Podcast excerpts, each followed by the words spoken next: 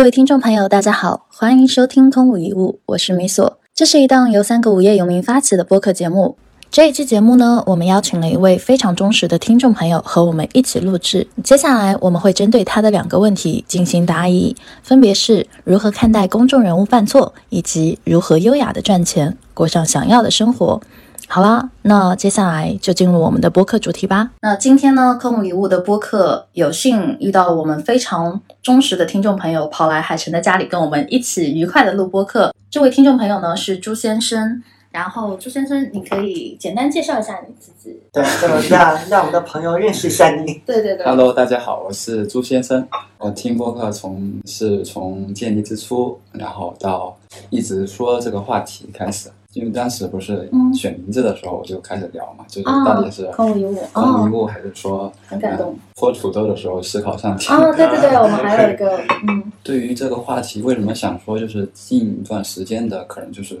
公众人物的一个表现或者说是理解吧，然后就去挑了一个话题，因为你不知道他背后的真正的嗯是真是假，或者是他真实的想法，或者说是被扭曲的，嗯所以说我就想探讨一下这个话题。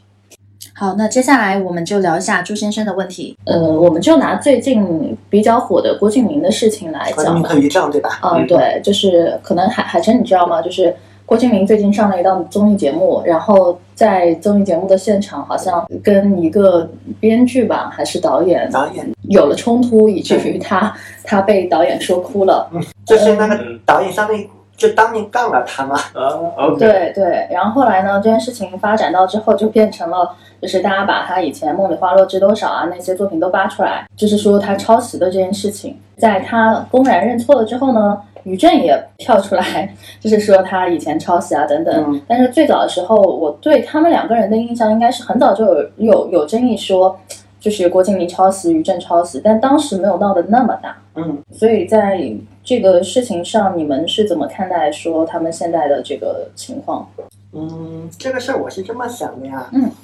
可能因为原本的这个老本行就是跟品牌呀、公关啊这些利益相关。就算我自己没有做过 PR 的工作，但周围都是这样的一个朋友嘛，你多少还是知道一点的。就当你理解了一些企业还有一些名人他们是怎么去做 PR 的时候，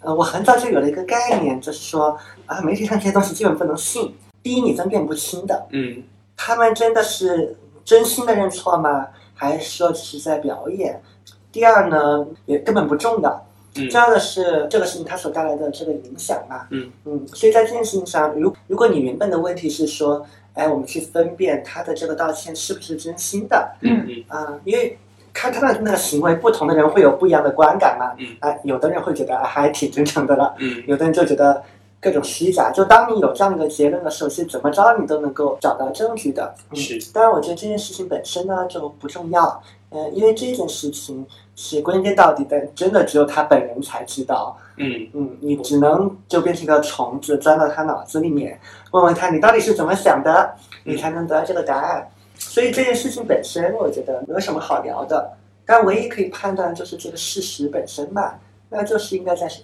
十多年前，就是法院已经判了说，啊，对你们的这个是有抄袭的问题的。然后郭敬明应该是被法院判作是有抄袭张宇，于正是抄应该是琼瑶，琼瑶啊对对琼瑶的对那《梅花烙》嘛。嗯有这个抄袭的这个嫌疑，而且他是不是真的事实上有抄，不管是主观意愿上还是行动上都不重要，因为法院已经那么判了，嗯这是一个事实了。那你要么就上诉，上诉不成功，那你就得执行，对吧？嗯。那事实就是法院已经判了，好像有上诉，但是也没有成功，嗯然后就只执行了一半嘛，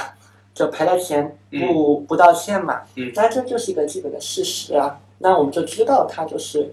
嗯，在这个事实上，他确实是有问题的，嗯嗯就仅此而已。现在就是，如果你就是成为了一个公众人物，就你不管不管是因为什么的，嗯嗯你现在已经成为一个公众人物，不管是因为一个消息或者说一件事情你火了，嗯那你成为公众人物以后，你是肯定会有做错事的。但是你做错事之后，你是怎么解决这种问题的？呃，我曾经我记得我们录话题的时候，我提过这个点，就我之前在观察中国的各个生态位里面，过得最开心的就是呃，净资产是三千万到五亿左右的这批朋友们，然后最好还是不出名的，嗯就是比如像广东有十套楼、十栋楼，然后开一个烧鸭店的一个人，因为呃更大的时候你就要背负更多的社会责任，嗯然后但钱少的时候又很难受，所以最好的状态就是一个呃做非流量型的，对，呃，就是我妈妈家的家训叫“扮猪吃老鼠，我闷声发大财”。其实我对成为公众人物一直会有很多的 concern，嗯，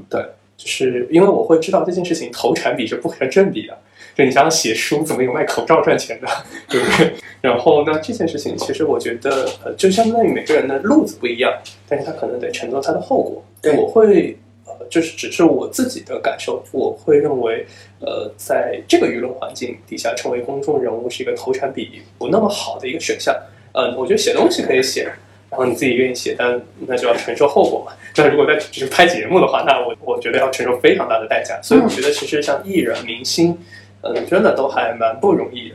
就是确实之前也听过一些，就是类似博主，好像很多都带着什么抗抑郁的药啊，嗯或者说之类的。公开呃公众人物犯错，他犯错的到底是否伤害到了别人？然后如果说他伤害的对象是他身身边的亲密的朋友，或者说是是一些他的伴侣等等，那我觉得呃，在我这里我是会去道歉的。嗯就像有一次，我自己感觉我可能伤害到了我另一半。就是就是我当时跟一个男生出去吃饭，但只是吃饭，但我就觉得这个氛围怎么这么像是 date 的状态。然后我回去之后，我就告诉 AI 了，我我就说，我说，哎，今天有点不太对劲，我需要有我有件事情要告诉你，嗯然后我就很坦诚的把这件事情告诉他了。那你说的这个例子啊，嗯其实跟今天这个题目相比，它稍是有点偏离的。啊、对，因为今天我们聊到的是说一个有名的人他的这个犯错嗯嘛，那通常这个错它其实是有一个外界的一个评判标准啊、的，明白了，其实不由他跟他的主观意愿其实没什么关系。就比如说嗯像在郭敬明和李正这个例子里面，这是有一个事实，就法院判了，啊、他 o 认 k 为你是有错的。哦嗯嗯，我觉得这件事情真的很难，就是在是就是回到历史书里面，很多人就是有的人都犯下了叫做滔天 罪行嘛，对，然后嗯，你真的带入他那个视角的时候，你觉得真的很难去放下。对我我记得他汉需要武勇气，汉嗯武帝在就快快狗带的时候，曾经发过罪己诏，然后嗯就是很很重的 diss 了自己，就是类似就是说我继位这么多年，搞的就是海内虚耗，户口减半，嗯简单就是说天下死了一半的人，对，嗯牛不牛逼，对吧？但就看你自己要不要解脱，嗯你要不要杠把自己杠在那个神坛上，还是说你要解脱，就是只要看他自己能不能承受那个代价。我突然想到一个人，但但是我就不说了，反正就是那个四个亿的故事，嗯，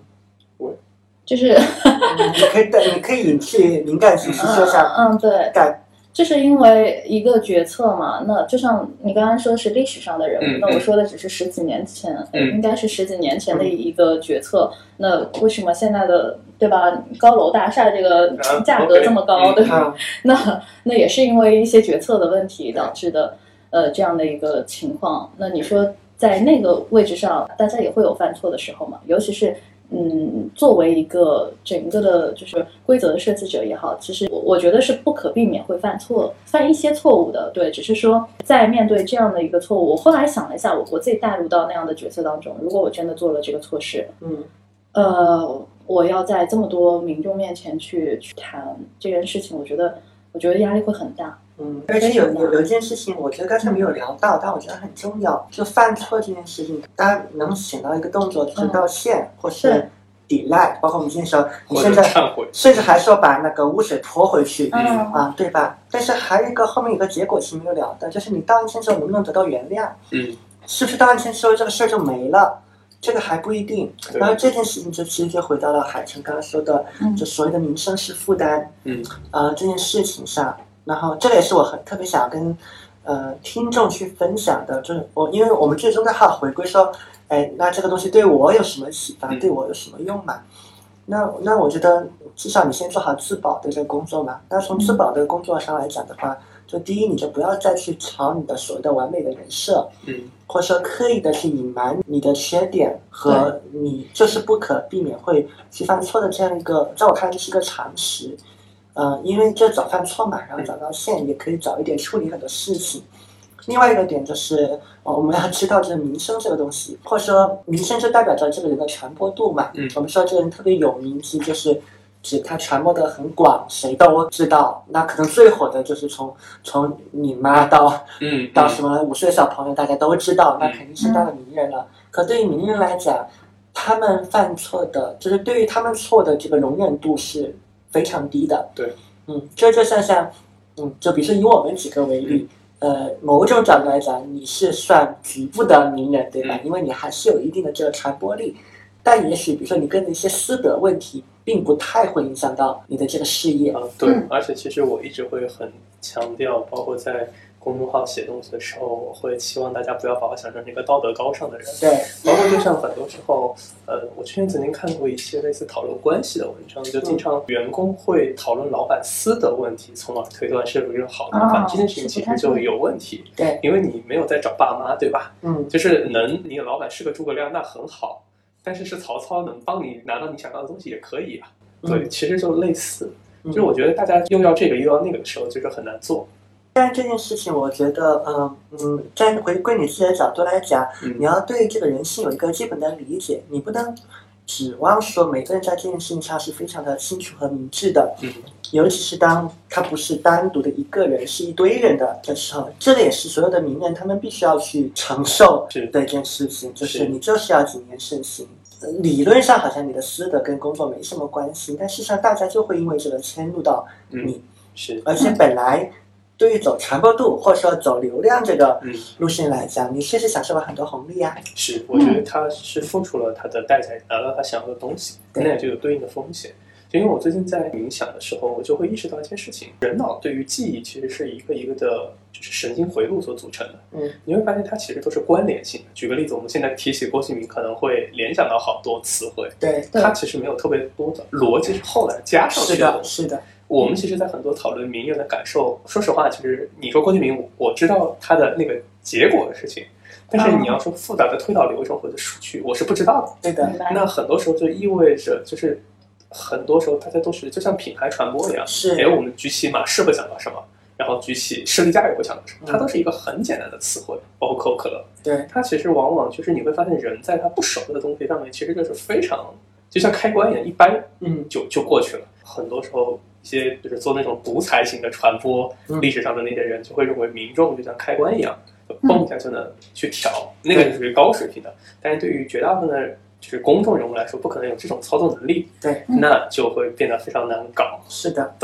嗯，其实你们还可以想一个国家，就是日本。日本是一个我们说耻感文化很严重的国家，就尤其是公众人物，一旦出现了什么问题，一定要搞一个谢罪大会。也真的是然后会社会性死亡的， 对，然后我刚刚想了一点是，为什么中国人不爱道歉？因为我们的整个的传统是面子文化嗯，就是中国人很难拉下脸来去去承认一些东西，但是日本呢又特别热衷于文那个道歉文化。然后就我们说，就菊与刀有一本书，就是谈专门谈嗯日本的那个耻感文化的。其实它当中就是有谈到日本整个国家，包括他们从语言，就是小白你肯定知道，就整天私密马线私密马线，嗯碰个人也是要私密马线。就是我我那时候啊，我我觉得我当时在日本说的对不起，不好意思，嗯， 绝对是我超过我人生前二十几年但说的但第一次的这这时候上面，我我有一个不同的意见，嗯我我就觉得说，你真的在日本多待一一段时间去观察，嗯你会发现他们的这个口中的这个道歉，很多时候他只是在逃避责任而已。嗯是，啊，比如说他对你说对说是密码线，但是他并没有去解决问题，对对啊对，逃避责任对也吧是一？点嗯它，其实是一种甩锅。然后的中国我们好像很难听到道歉嗯，包括说跟那个呃，比如说跟客户做领导力培训，你聊到说你怎么去沟通你犯了错这件事情，它有很多技巧性的东西在里面。它不仅仅是一个面子问题，是它其实还有一个防御机制问题，因为确实当你。道歉的时候，你就要承担这个风险，嗯就是人会不会把这个拿拿做一个把柄，对，反过来伤害你？就是在过往，就是我自己在做公司的，就是企业的这套逻辑里面，我自己有过调整。因为嗯我最早其实的，呃，很多的在这块的思考是基于天主教的那套系统。嗯，天主教非常强调忏悔，就 confess。对，然后呢，这套逻辑就是类似你周日你可能去那个教堂里面的一个小小黑亭子，你去对跟神父是说，哎，你有什么样的问题？呃，就是在呃最早之前，我在工作中间是非常非常的呃做错了，我会去 confess。但其实，在过往的实践里面，我会发现在，呃，就是我之前接触的环境里面，就会出现这样的问题，一旦你 confess 了以后，对方可能会就是叫做痛打落水狗。嗯啊、那这个时候你最后其实，在环境的就是一个训练底下，你就会发现最优策略，确实对于很多人来说，这是最优策略，是对那就是呃，要么你死杠，要么把对方干掉。嗯，哎，对方干掉他也不会，对，是不是很很有道理？呃，我曾经看过一本很有意思的书，呃，叫做《竹书纪年》。嗯，呃，这本书很有意思，就是因为大家学过的历史应该就是类似，就是三皇五帝嘛，嗯就是尧帝呃死了以后，就是舜帝来继位，对吧？舜帝继位了，然后大禹又禅让给大禹，但是《竹书纪年》写的是另外一个故嗯事，就是尧老了以后，舜把他给关起来了。嗯，舜老了以后，呀，禹又把他给就是做掉了。那就换而言之，呃，大家会认为就是《竹书纪年》的这个版本就会更加符合上古时代的那种呃故野事，嗯蛮是吗？呃，就是对，就是石器时代不像大家想象的那么美好。就像现在我们去看那种石器时代考古遗址，你会经常发现，哎，怎么顶里面有个人头啊？很简单，就是把对方的部落首领抓过来杀掉，然后用来献祭。然后我们之前印象，我记得有一个曾经是一个河南的考古遗址，挖出来一个安徽的，就是提取他牙齿的同位素是个安徽的人，就相当于是安徽的部落首领，这个女性首领被拉过来砍了几十刀，然后点火，对，就是把它献祭掉，就是类似，就是那个时代绝对不是什么仁义礼让的时代，但你会发现过去的史书就会，就赢了的人可以怎么想写怎么失败者，就是类似像纣王可能不会像大家想的那么的恶，嗯只是说把家大家把所有的恶，就周周朝建立把所有的恶就全部都推到那上面。那你想嗯想，如果说商纣王那个时候如果 confess 了，那就很恐怖，对吧？对他最有策略，那就应该把周给干掉。那周也是同样嗯的，就像你会经常会发现，就是呃，类似你挂了以后，大家可以对你泼脏水，那你就会发现这个游戏就玩不下去了。嗯，对是是你是如，果说确实就说像这种，呃，在过往的历史，尤其是没有出现公众舆论的状态下，呃，像不是有个电影叫做《军师联盟》嘛，嗯这个高陵平之变，就是司马懿呃发动政变，嗯然后杀掉了就是当时的执政叫做曹爽。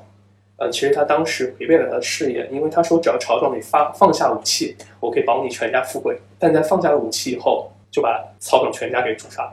就导致就是说两百一两百年以后，就是叫做晋明帝，就相当于司马懿的后代。然后当时就问他的大臣，就是王导，就是就是王谢堂前燕的那个，嗯就是他们家，人说我们我们司马家是怎么创业的，然后王导就把他司马家的创业历程说了一遍，然后当时晋明帝就是抱头痛哭，就说如果我们家是这样创业的话，就是叫做 晋作何以永长，就是晋晋的皇位怎么能保得很长？因为他会认为德国不正嘛。对但你会发现，就即使是德国不正的话，它好死歹死延续了差不多一两百年。对就虽然就是说在很多评价里面很拉胯，但是他赢了。那那曹爽反正就死掉了呗嗯，那所以就会最后呈现出成王败寇。嗯，对，那这个时候，我觉得很多你真的做到那个位置的时候，你真的是下不去了。对嗯而且那个时候不仅仅是你一个人，就有点像吴三桂，最后是起兵造反，但是他有没有可能有没有想过，哎，我我回我辽东老家去休息嘛？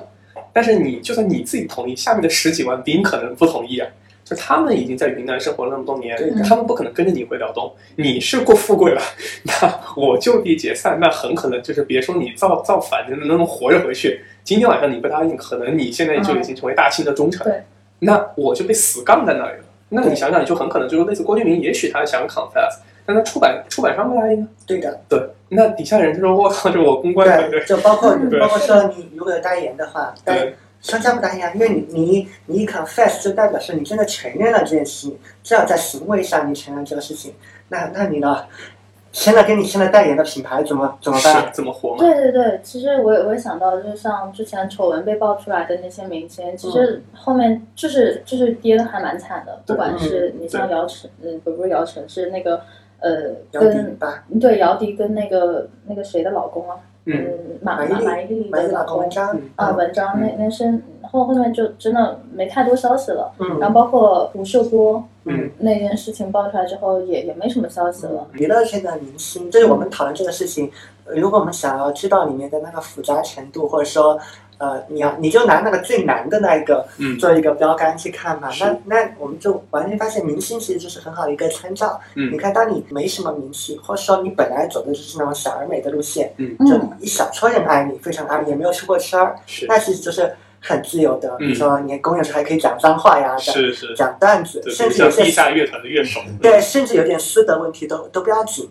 但你一旦出圈了，首先，你现在经纪公司，经纪公司就会跟你做很多培训，对包括说道歉，啊，一对定，会说，一定会告诉你，哎，你不要，你不要随便道你不要歉，道道歉歉要经过，要经过我们，嗯，嗯哎因为你即便是真的犯了错，你的方法不对，可能根本就没办法达到你想要的效果，而且它会有很多副哎，作是用。的，是的公而关且对，还有可能这根本就不是你的错，你只是被人整了。你明确带着说说明，有些娱乐圈是一个强竞争的这样一个环境嘛，你占了水杯，别人都不能占，嗯是你落下去了，那个坑就有人可以去填了。是，所以它就是这样一个非常呃啊，也不能讲恶劣，就是你的这个生态决定了它就是这样一个样子。对，所以说他们会要就在道歉这件事上要做更多精细的设计，要不要公关团队来啊，干对嘛？，是，对就吧是我觉得很多时候大家会把，举个例子，就把特朗普想象成一个人，对他想干嘛干嘛，也会对把对郭敬明对想想象成一个人。其实这不是一个个人行为，它更像是的是一个这个人是一个我们叫 IP 也好，或者说就是这个人也好嗯，它后面其实有一套很复杂的机制的。就我之前曾经帮我呃公司处理过一些公关的事情，呃，就像你说的，其实不是发一个道歉信完了，而是先得去考虑谁要搞我，嗯有没有人搞我，是网民临时的，还是真的有人要搞我？然后呢，这个时候你得去先追踪数据源，然后做一通分析，然后再去看啊。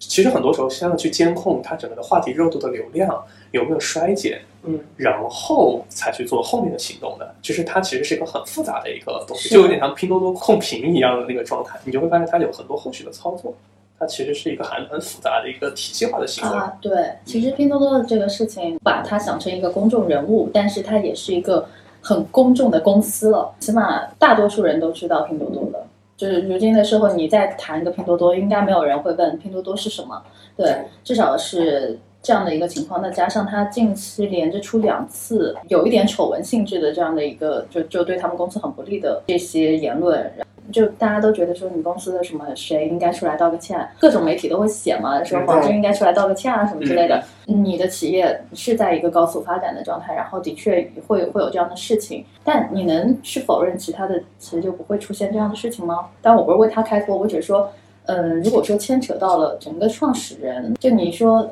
黄峥出面道歉，我我就觉得不太可能。看从哪个层面上去讨论啊？嗯如果你纯纯粹从人本的这个角度去讨论的话。那确实是因为对人没有办法去对抗这个机器，那么这个机器谁设计的呢？那当然是对， CEO 设计出来的，然后你客观造成一个结果，所以你不能怪民众有这样的一个反应。就大家有有自发的一个愤怒也很正常，包括我看到的新闻，嗯嗯，虽然你也知道，大部分情况下我都处于一个理性中性的一个状态，但我第一个反应一定是心里顿时就对这个公司的好感你又继续减了，是的，嗯减了几分是这样，然后我你你当下的感觉一定是你脑子里面会提前嗯冒出这个东西，就比如说最近如果你在拼多多上下了单，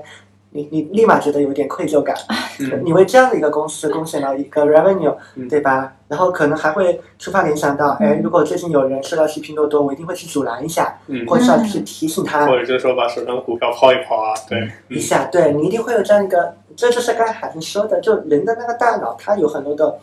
它是分布式它有的，很多联系在，它不是一个严格的逻辑推导，没有人会这么去想问题。对，嗯，但你真的又换位思考，说，哎，不管是什么原因，反正这个事儿已经发生了。那如果你坐在黄峥的那个位置，那你会怎么去处理呢？啊，那你就只会发现这又变成一个技术问题了。然后是是技术问题，就因为这个情况就是属于不管你道不道歉，一定会被骂，这是肯定的了。嗯，那酿成筛那子，你需要考虑的，呃，而且说实在，在这个级别上，你挨骂被喷几句，这个已经是最不重要的事情了。嗯，就最重要的事情是你不能影响到整个公司，对你不能影响到就是这个这市场对你的一个基本的一个信心。是。我觉得这件事情很好玩，是因为我我在看《纸牌屋》的时候印象特别深，嗯，就是呃 Frank 在他从执政开始到他狗带的所有的时间都是一直在被骂骂的，嗯但你会发现呃他没有他心态非常好，像一只斗犬一样，嗯他时刻知道他要什么。就是我觉得这个非常像我脑子里面其实想到一个画面，就是像就像那种你们看到那种古代希腊人持着长矛顶着盾牌，然后就往前去方阵去作战的时候，所以一定会有人射他。然后那你要做的事情不是去驱赶那些射箭的杂兵，而是啊你必须得顶着弓弓箭往前走。就你反正只要走到那个位置，敌军就会溃散。然后嗯，但是很多人就是因为顶不住，嗯，那这个时候就相当于就是你得最后确定你要的东西，你不可能又往前走，又让别人的弓箭兵安安心心不射箭。很多我觉得很多时候是因为大家想塑造那种就是伪光正的，嗯就是就是你又做出了成绩，每个人夸你好。那个事情只有在玛丽苏的小说里面才会出现，啊 是的霸道总裁嘛，对不对？霸道总裁有时候女主还要吐槽他一下，对不对？对，对首先就刚才还说的，人人都知道你，人人都喜欢你这件事情，这件事情本身就很可怕了，嗯也就意味着你已经成为了一个名人。但是我们刚才已经聊到的中的这个状态，它是有代价的，它不，嗯是它对你的这个容忍度其实大大降低了，而且你会发现它会出现很多不可控。嗯也有，就谁差不多都知道这个概念，后来它传成什么样，和你实际上是什么样，这根本是两回事了，而且你就控制不了。嗯，那这件事情就是，你越有名，你之前越被多少人所知，然后你在他们的心中形象越伪光正，嗯，那这个后面的这个反射效果可能就会越强。是，就是你一开始想树立一个特别高大全的人设的时候对嗯，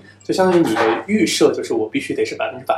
受百分之一的伤害都不行，那就相当于一个泥足巨人，就是你是个巨人，但是你的脚是用泥巴做的，只要一戳就能倒。嗯那，确实就会有这个问题。当然，你一开始就是，呃，我我最近还嗯想起那句话，就是只要你要躺平了，镰刀永远都割不到你嘛。 对你一开始如果就是个躺平的心态，就是我可以继续做事儿，但我可能没有这种人设的时候，就类似我躺平了，呃，随你们怎么来。那其实可能就还活得会比较长。这也是我可能会比较喜欢那种，就是没有太多人设或者说是的，伪光正型生意的状态。对的，就就举个例子，如果我我是嗯搞发电的，大家会因为不喜欢我就不用我的电嘛，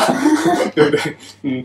而且哎，其实我刚才又想到的一个角度，就是嗯关于公众对错这个到底是怎么评价的。嗯因为我我刚才脑子里突然蹦出了一个人，就是孙燕姿。嗯，她早年的时候公布了一下她，就向公众公布了她的男朋友，结果就是让她被骂得很惨，嗯然后以至于就她那个只能就是经纪公司好像让她就是把消息给撤掉。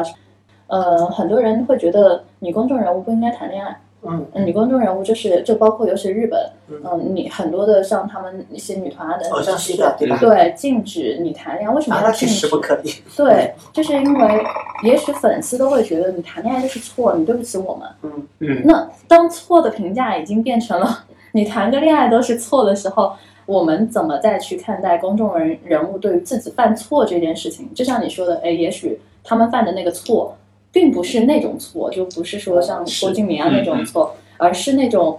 我我只是谈个恋爱，呃你聊的这个情况，我理解应该是属于在法律之上的部分，对吧？嗯就对它一定没有什么对法律的底线。是啊、因为对没有查法律底线的，因为因为这种就是没有什么好辩，就大家标准是要予以统一的，嗯是这有没有犯法嘛？那其如果是在这个以外的话，呃，其实它呃你都可以认为它是某种道德，其是实每个人对的那个道德线是不一样的对。对，我相信一个一个东西，就是道德应该确实是真的是用来要求自己的，而不是要求别人的。是的，对对，因为我想起一个东西，就是像北宋的时候，就当时就是你会经常在历史书上看到啊，又和辽国签了一个盟约啦，反正我反正给你一些布，你就别来打我。就是现在大家在看这时候，非常显得非常的什么叫屈辱，但是实际上就是呃，对于当时来说是一个非常划算的买卖，因为嗯嗯，其实养兵是很贵的。就是就这里不算经济账，但明白你你可以理解为之前哦我懂了我们做过一个曾经的研究，就是计算一整个拜占庭的军团在地中海，地中海是非常好的航线，嗯所以它比陆路的成本低很多。但是你可以理解为，光粮食一个正常的军团，一个八千人的军团就消耗三十三十万吨的粮食，你可以想象就是一个一万人不到的军团。那你想想，就是被防备辽国需要花多少的军团？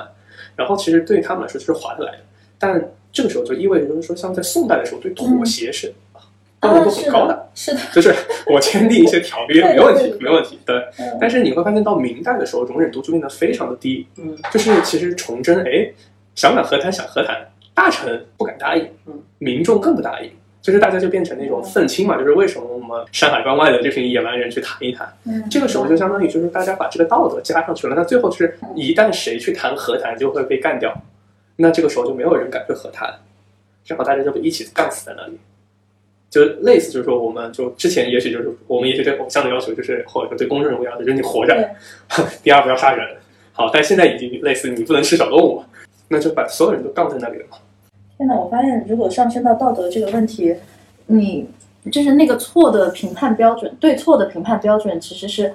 就像我们说的，每个人心里是有杆秤的，但是每个人的秤又不太一样。呃相、对相对性非常强。嗯所以啊，伦理学这门学科啊，伦理学研究的是伦理学就是道德的科学嘛，嗯道德是一门科学。 OK，那下一个问题就是我们延续上一个道德问题，如何优雅的赚钱，过上想要的生活？什么时候应该不择手段赚钱？什么时候不应该不择手段赚钱？嗯什么算不择手段？什么不算不择手段？你要不要说一下你当时提这个问题的时候在嗯在想什么？对嗯对，当时我提这个问题的时候，就是我可能商业知识比较匮乏，就是因为他们老提“韭菜”这两个词，我不知道这算什么概念吧。从环境来说，就是打工环境到你创业的环境，就是有个转变的过程，就是你的价值为别人付出，怎么算是你不择手段去做，然后说是赚钱了，嗯然后什么是呃什么时候算是不应该用这种方式去做，嗯还有就是你自己没有个判断标准，就是你不知道这件事是对的还是错的，就是没有一个衡量标准的话，就会很迷茫。嗯，这个事情呃，理论上的一个快速解法呢，因为我们先建立一下为什么会有这样一个问题存在嘛。嗯，我倾向是认为，嗯、在我们的环境里面，我们很少很少去讨论商业道德、商业道德规范这个事情这个主题。所以，然后大家，但你真的在做生意的时候，你会发现你，因为毕竟你是个人嘛，你不可能说你不考虑到这种道德标准的，但每个人的道德标准又不一样。那因为这样的主题比较少聊，大家会觉得比较陌生。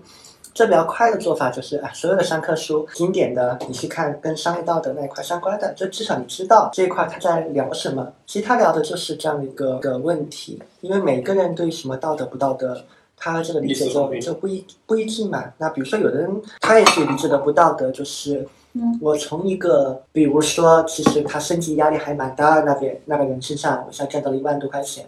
他觉得这个事情本身就不道德，因为你直接你从一个生感觉比较没有钱人那边，他们他们的说法可能说你剥夺了有一万块钱好了，他觉得就是不道德的。嗯那潜意识里他也是觉得你要你要赚个几万的，你就找有钱人啊，嗯，嗯劫就富济贫，这那个才是道德。当然，也许有的人的道德观是，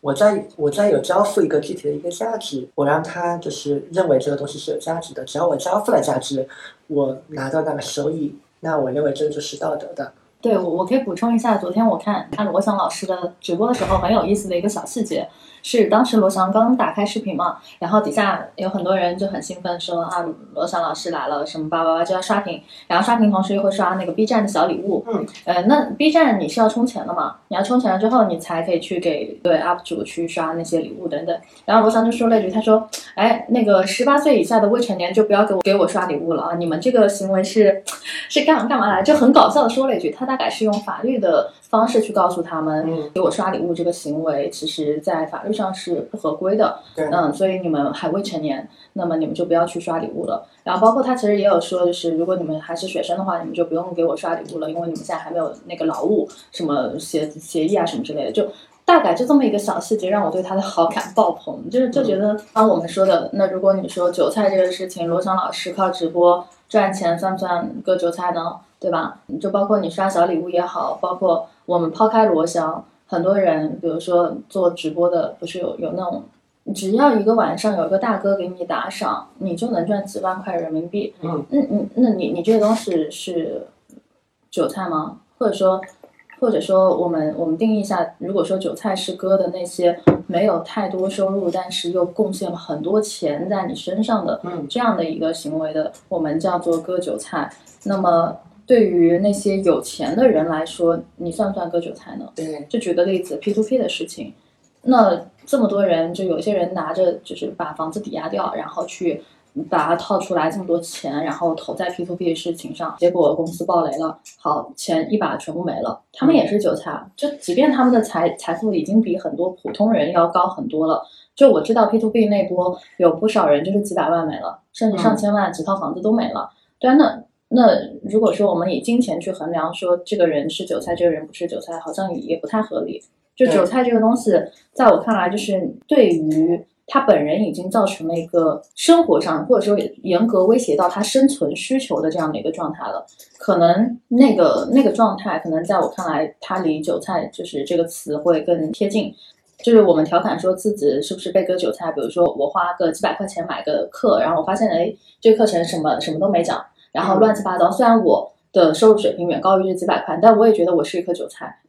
就韭菜这个这个定义很模糊，只能说它是视你买的那个产品而定。如果你的那个产品对你是有伤害性质的，或者是让你感觉到了受伤，或者是让你感觉到了不对，那我觉得可能这时候你就是一颗韭菜。嗯但很多人他被割韭菜了，也不知道自己是韭菜啊。你真的要去摘清楚这个词的定义，我觉得它它非常的模糊，它的边界很模嗯糊。对，你这模糊是因为刚才少讨论了一个因素。嗯其实你单看一个东西，你是没有办法去判断说这个东西它是不是镰刀的。对，然后你只看到这个人他买了这个东西，然后他的状态是变好了，是变差了。嗯其实单看这个也不能。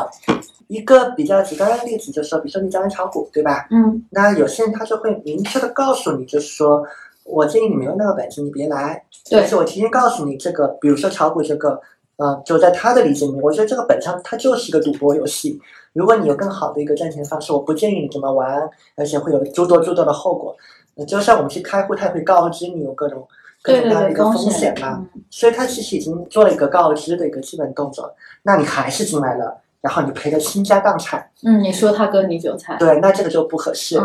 对吧？对所以你会发现这件事情，它是这几个东西同时作用的，就跟东西是什么、卖给谁，以及当时你们是怎么去做这个沟通的，嗯，有没有达成一个共识？那那这个其实是都有，嗯，三个东西它都会有。然后我们就回到说，比如说为什么大的公司，包括国外比较成熟的行业里面，就每个行业和职业它都会有它道德规范嘛。其实往往长了说，就是大家都是遵着遵循着一个商业的一个长期主义，才会去做这个事儿。就包括，嗯，比如说我们今天做消费品的时候，公司里面有明文规定，就是相当于是整个全球政层层面，就是内部的一个政策，就是所有的广告禁止对十四岁以下的小孩去做投放。所以这个会影响到你工作的方方面面，比如说所有人都告诉你投游戏很好啊、不能投，别家都在投，而且看到占尽量很多，反正你们就不能投。然后你要做广告片，呃，也许你没有办法控制什么传播嘛，但是到内容上你可以去控制的。那禁止用到那种，比如说明显就感觉是面向十四岁以下小朋友的，那这种广告素材你一律一律不许用。那它就是一个规定。那这个规定的背后就在于说，他认为小孩子没有分辨能力。然后你通过这个广告去影响他们，是你能赚到这个短期的钱，但是第一，你可能会让他们造成伤害，嗯，然后第二，其实这个对父母来讲是一个很大的影响，然后父母对你的好感度会下降，以及等这批孩子成长起来之后，他他们会记得在他们年少无知的时候，有人割了他们。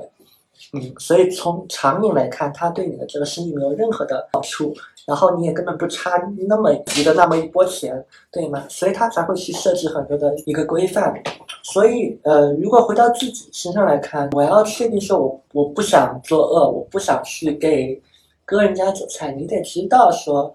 在生意里面有哪些商业的准绳和道德的规范是你可以主动给自己设置的。然后这个东西它一定来自于一些比较好的、一些成熟的行业和公司他们的实践，那从里面可以去找线索。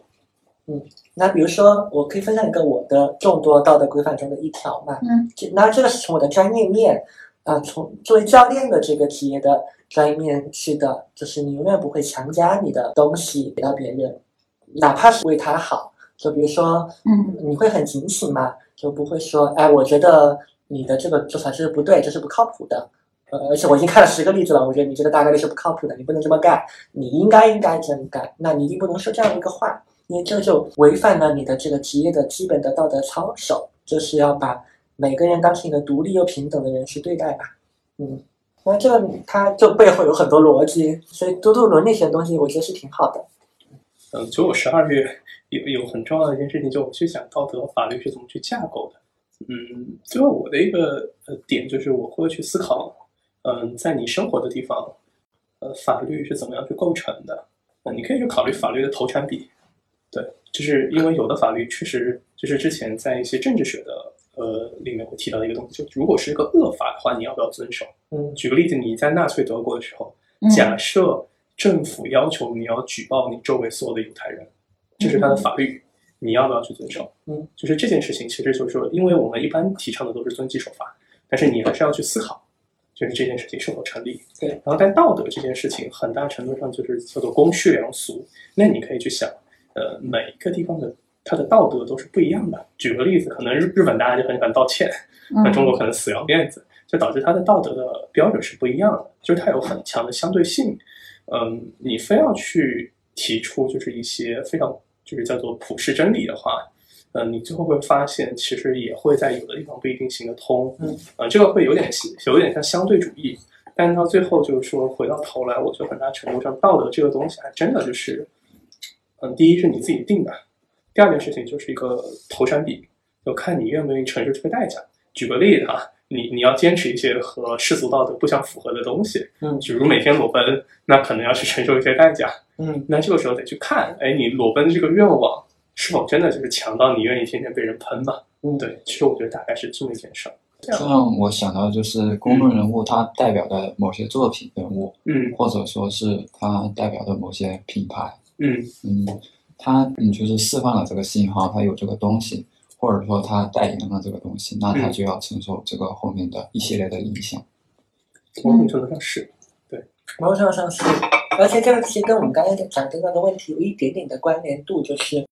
我们都说作品一旦出了手，出手的那一刻，这个作品就不属于你了，因为大家会参与进来，会有会有解读嘛，会跟它产生互动，会对它有新样的一个诠释。对，所以嗯，一旦它加入进来时，它里面就会掺入就大众对它的很多想象和评判。至于说看那个想象和评判出来的那种东西是否符合道德规范，那就不太一定了。比如说，嗯，平常逛 B 站嘛，然后 B 站上面经常会做一些什么老老剧解读啊什么的，然后里面有有一类觉得烦，就会让我觉得很困扰。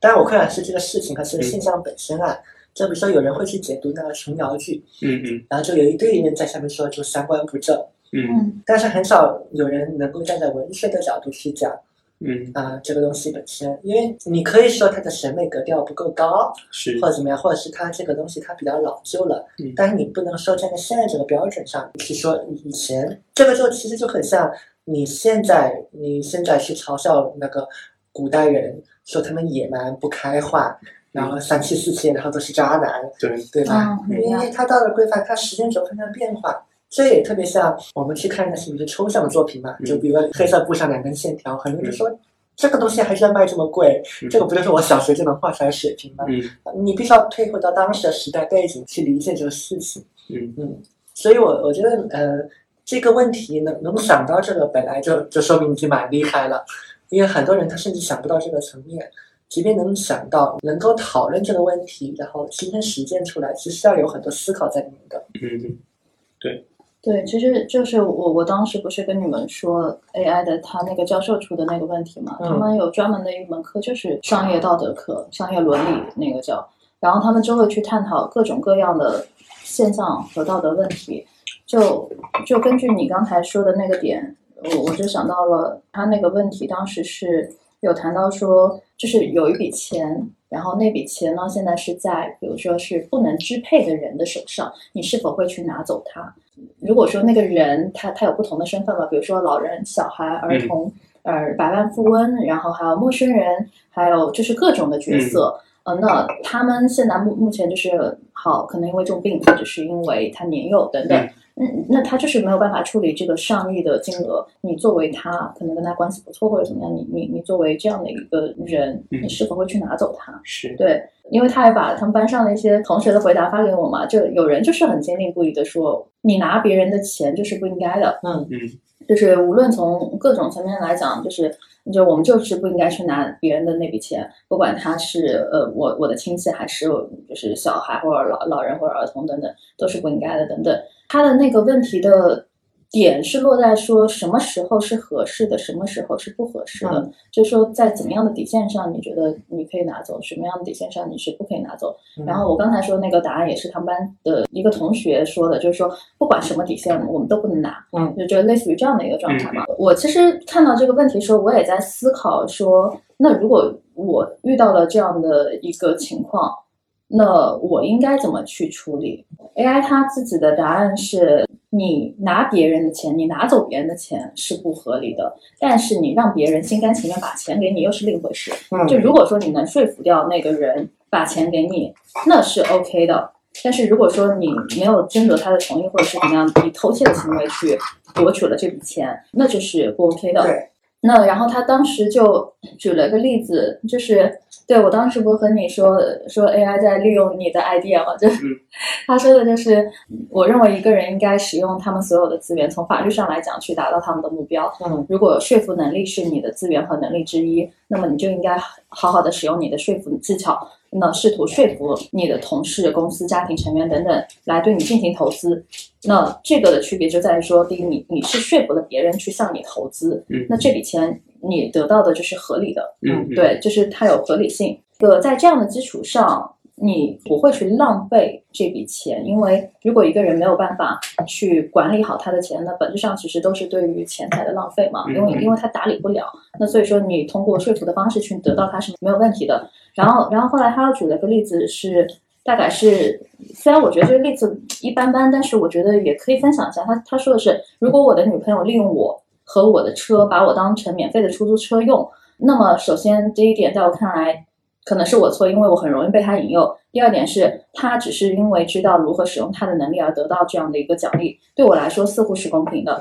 第三点是，他在这个行为当中没有对任何人造成伤害。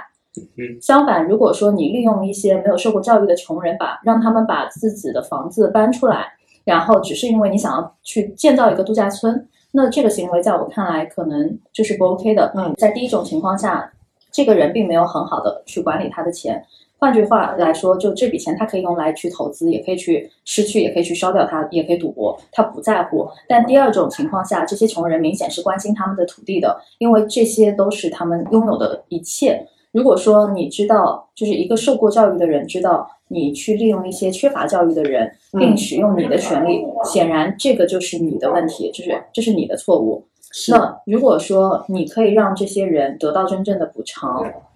可以让他们实现更好的生活，那这个看就是在他眼里是一个合理的情况下，就是你没有占别人的便宜，至少你让那些穷人搬出了之后，你给他们更好的生活，那也 OK。对，但问题是你不能去类类似于说蛊惑别人，然后给一个伤害性的结果在他们身上。那我猜测他的回答其实想要表达的就是说，如果说在整个的过程中你拿走了别人钱，对别人并没有造成伤害，且可能以说服的方式给了他们更好的生活，那在他看来是合理的。但如果说你通过呃拿走别人的资产，嗯并且还对他们造成了伤害，那在他看来，可能这个行为就是不 OK 的。他说：“总之，我认为占别人便宜既不是好事，也不是坏事，这是一种公平，因为每个人都有自己不同的能力，每个人都是在利用别人。但是是，我认为只有在当你在自己的参数范围内，就是说至少和你相等的时候，才是公平的。我转移一下他的语言啊，嗯可能是这样一个意思。啊，所有的商业交换本质上它都是一种契约，不管这个契约它是有没有写下来，但实际上都有一个契约。对，嗯，比如说我我从我买了你的一门课程，也许你不一定会拿个合同给我签，但它其实内在它是有个契约在的。这个契约就在于说，我准备给你五百块钱，以及花出我一个小时的这个时间，我希望从你这边得到一门课程，然后这个课程。比如说，它能够帮助我从那个，比如说对这个领域完全不知道这个状态，进入到说，哎，我知道这个领域，我可以去买哪些书，看哪些主题，类似这样，然后你就完成一些交换的过程嘛。我们说企业它是有也也有审美嘛，那比较美的这个企业就是我们认为一个好的企业，它对应该存在一个状态，首先它必须是平等的。平等着也就意味着这个信息是透明，你不能给我暗含了说这里面是东西，其实你不让我知道，我就我就我就去做了这个决定，对吧？包括说这个其其实是自愿的，对吧？所以说，如果我真的觉得你应该来买我的课的话，我是发自善心，那我然后你又不太愿意，那我应该说服你，而不是应该说通过各种手段强迫你，嗯，或者是操控你，就恐吓你，对吧？因为说服它应该是一个正常的一个逻辑嘛，不是这种精神操纵的这样一个逻辑。嗯，而且我要尊重这个客户，要以他的这个需求为先。那这个就反映了这个企业它背后一个平等的这样一个基本的一个精神嘛。然后其实企业里面还暗含了一条是很多人没有注意到的，它还暗含了你对你能力的一个合理评估。对，嗯，就米索他会开这门课是，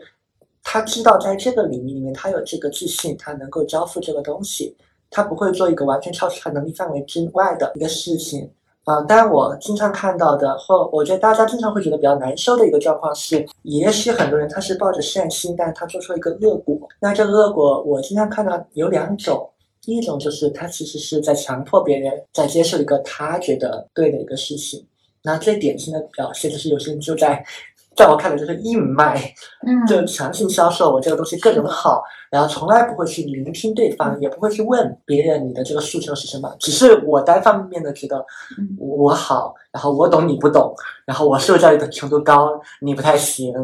嗯以及为什么你们这些人品味那么差，我那么好的东西你们都不买，嗯，那这是比较容易出现的一类状况。还有一类是做这个事情的人，在我看来，他专业能力根本不达标，嗯嗯，尤其在比如说教练这个领域，我觉得近十年吧，这个整个这个新的职业在中国的状况都不太好，就名声都不太好，就大家去知乎上搜到会搜到很多负面的东西。但反观日本，整个就发展的非常的好，但明明这个概念引入的引入市场时间是差不多的，其中一点就是在我看来，嗯，很多从业的人他的专业能力是根本不达标的，就是他。呃，我很有这个善心，想去帮助别人，但你的专业能力就很差，这个是其实就特别像你，你想做一个医生去救人，但你的医术真的太差了，你治一个死一个，治一个残一个。那你说你很努力的，到底是在救人还是在害人呢？对，还有就是我理解的，就是它有些交付价值，就是一个阶段就是一个阶段的，就是不同的人嘛。对但是他教的那个阶段，他没有标清楚他的能力范围，就是说我教小孩的只是教小孩的，你那些厉害的就不用来我学。但是他没有说，嗯，他就是说，哦，他只是说他怎么怎么厉害，怎么怎么厉害，来嗯我这里就能发财或者干嘛。但是对于不同阶段人的需求是不一样的，是，然后它交付的价值只是肤浅的一个东西，嗯，它更深层次的一些需求就是没有满足。对，嗯，比如说我在你这里学的确是想学实操的，但嗯，是你给我交付的只是一个表面的逻辑嗯思维，我但是我并不想跟你学这个心法，这个心法我已经懂了，我只是想学的是实际步骤还有运用的工具。嗯对。但你给我的东西都是一些概念性的东西，我就觉得这种算是一种嗯挂羊头卖狗肉的感觉。嗯，我我觉得又一方面有人有有的时候他确实是故意的，尤其当这个东西价格没有很高的时候，我我有的时候会经常觉得他们就是故意的，他们甚至不是不懂嗯营销原则，他们只是故意或装作不懂，嗯而已。还还有一个客观的可能性是在于说，哎，你有没有觉得这个问题其实就是在互联网这个渗透率足够高的时候才发现的这样一个状况啊？因为其实线下交易的是人天然会更加的谨慎，你天然的会就会问更多嘛。嗯嗯来问，然后人家也会给你介绍很多，说哎，我们这个课是针对谁的，你其实不太合适，嗯啊、这样子。但因为啊线上的它就是这个样子，所以嗯，这站在商家的角度，其实对他们的营销的这个事情的功底要求也很高，就是你必须要设计一些手段把不合适的人排除在外。因为一方面你把不合适的人招进来，嗯，对他们没有好处，你你在边上作恶；另外一方面，这对你也没有什么好处，因为他们进来得不到想要的，你们等着就得到一堆可以负面传播口碑的人嘛，其实对你也并没有什么太大好处。但设置的边界，它其实有有很多方法的。嗯，设价格点是一个，呃，在我看来已经是最简单、最偷懒的一个方法了。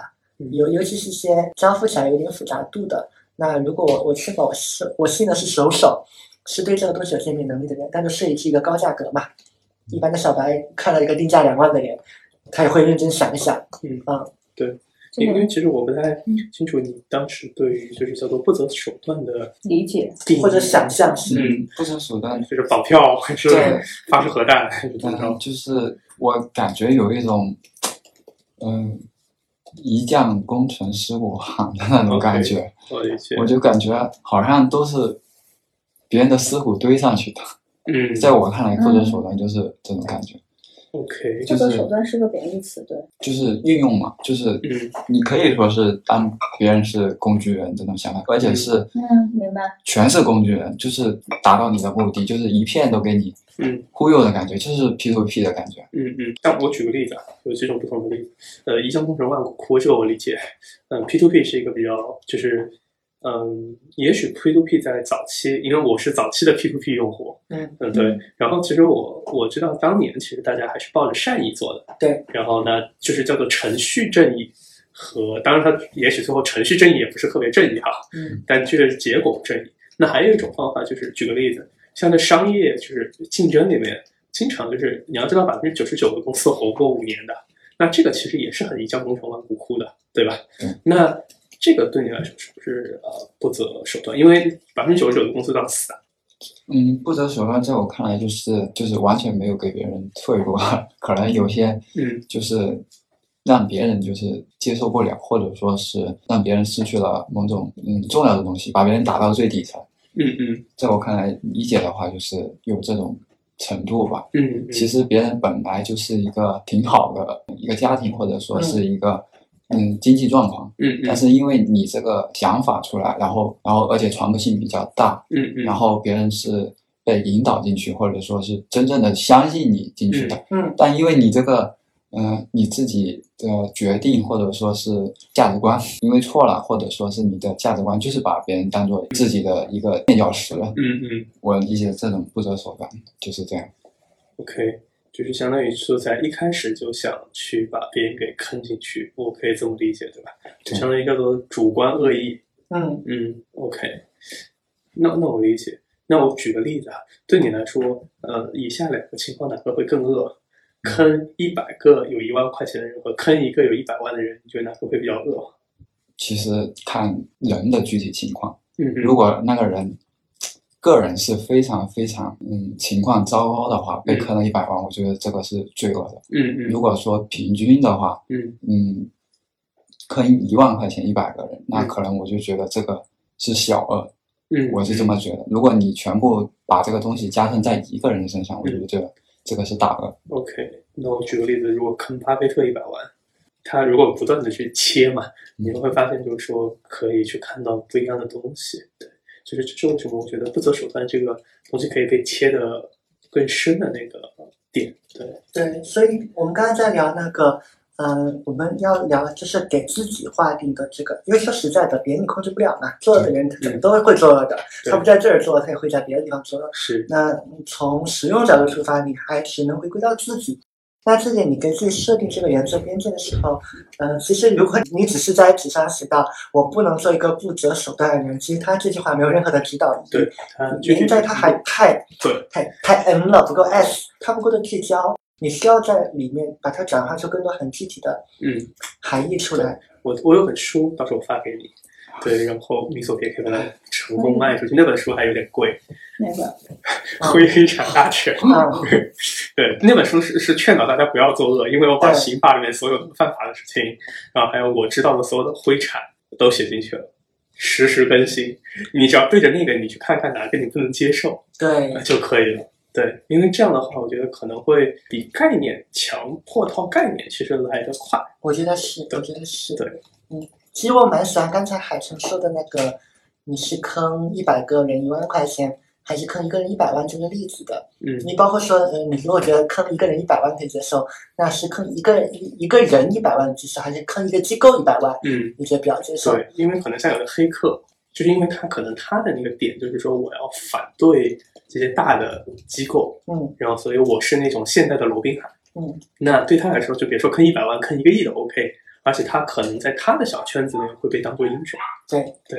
就是这是可能会比较有相对性的那个点。对，嗯，所以其实这个事儿难点在于说，呃，如果不走海城那个比较激用的那一派，就是你看会分产大权来帮助你去写话。如果你要真的从逻辑推导去想的话，你要去想不同的这些做法之间，他们各自造成的影响是什么，嗯影响到谁，对以及你觉得影响到谁，你你开始，因为毕竟都是主观嘛，你嗯主观的觉得我自己是不太能够接受的。是，那因为刚刚说那时候我也在想嘛，可能对于我来讲，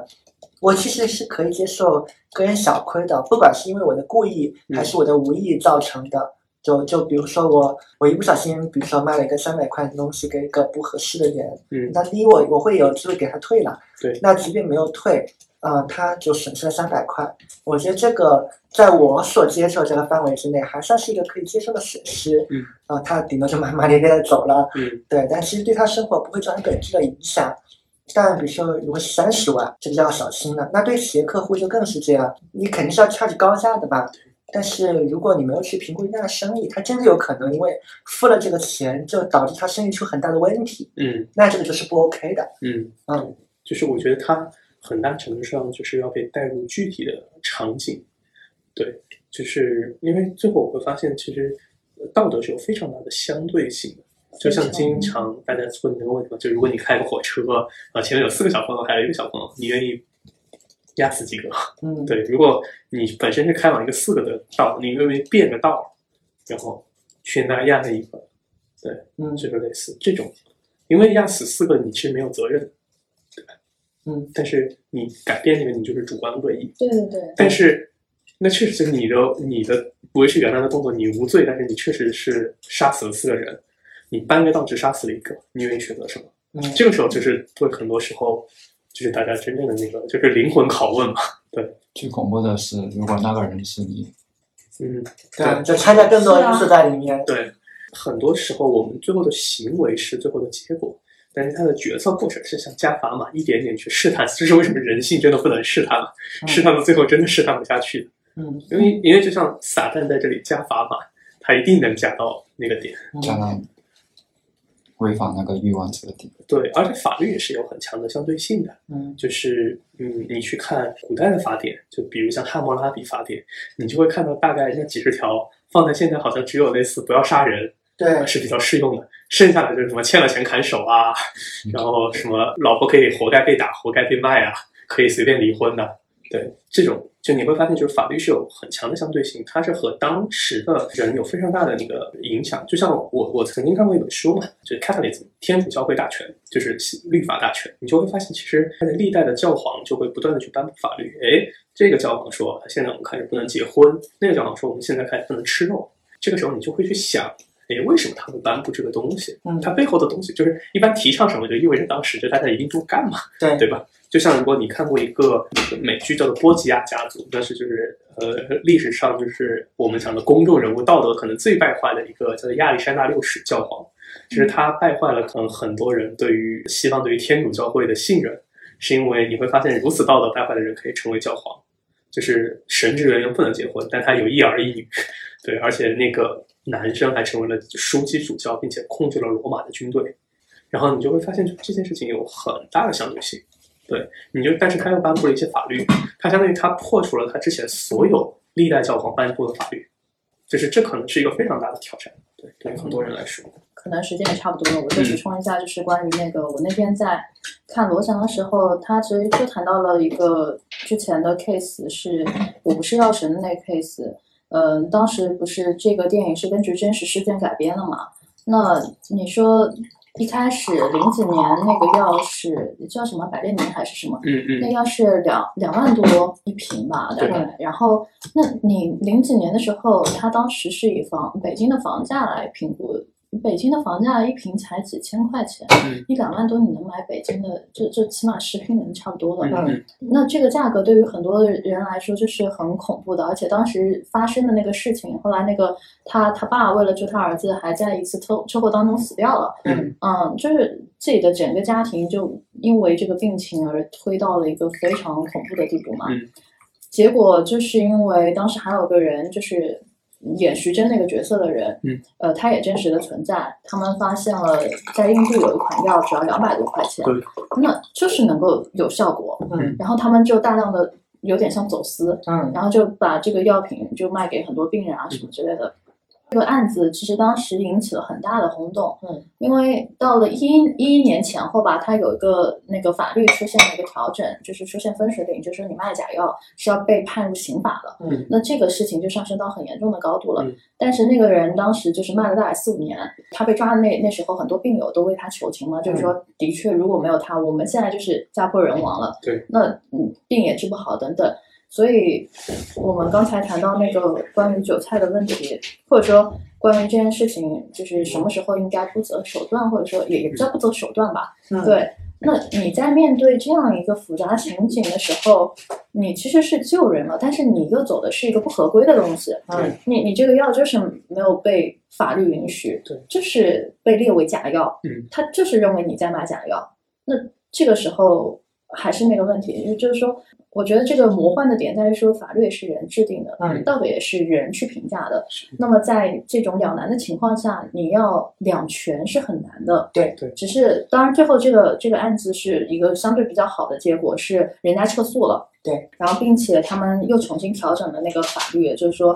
假药它要分，如果能对你人体造成巨大伤害，嗯列为一个很严重的那个刑罚。嗯但是如果说没有，那可能就不算是在那个那嗯个假药的那那一个，是就是一些减肥药，它可能就对你造成了很大的伤害。对它可能是进口的，但是就是伤害了你。嗯对，但它像像那种药，虽然它